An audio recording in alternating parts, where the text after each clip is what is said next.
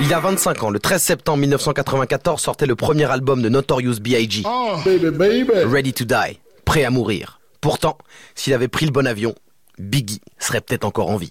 C'est l'histoire du jour, c'est pour toi, c'est cadeau, c'est pour la culture. Nous sommes le 7 mars 1997. Biggie, le roi de la côte Est, vient de terminer son deuxième album. Ce jour-là, il reste même en studio pour enregistrer un nouveau son. Pour le premier album solo de son producteur et poteau à vie, Puff Daddy. Ça s'appelle Victory.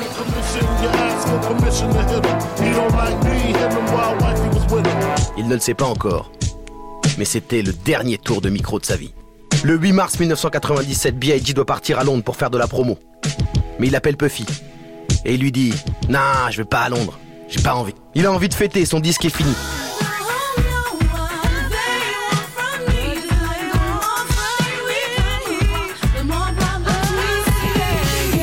Alors Puff lui dit de rester à Los Angeles avec lui. Il y a une cérémonie des Soul Trains Awards. Quand il monte sur scène pour remettre un prix, le public le siffle comme jamais.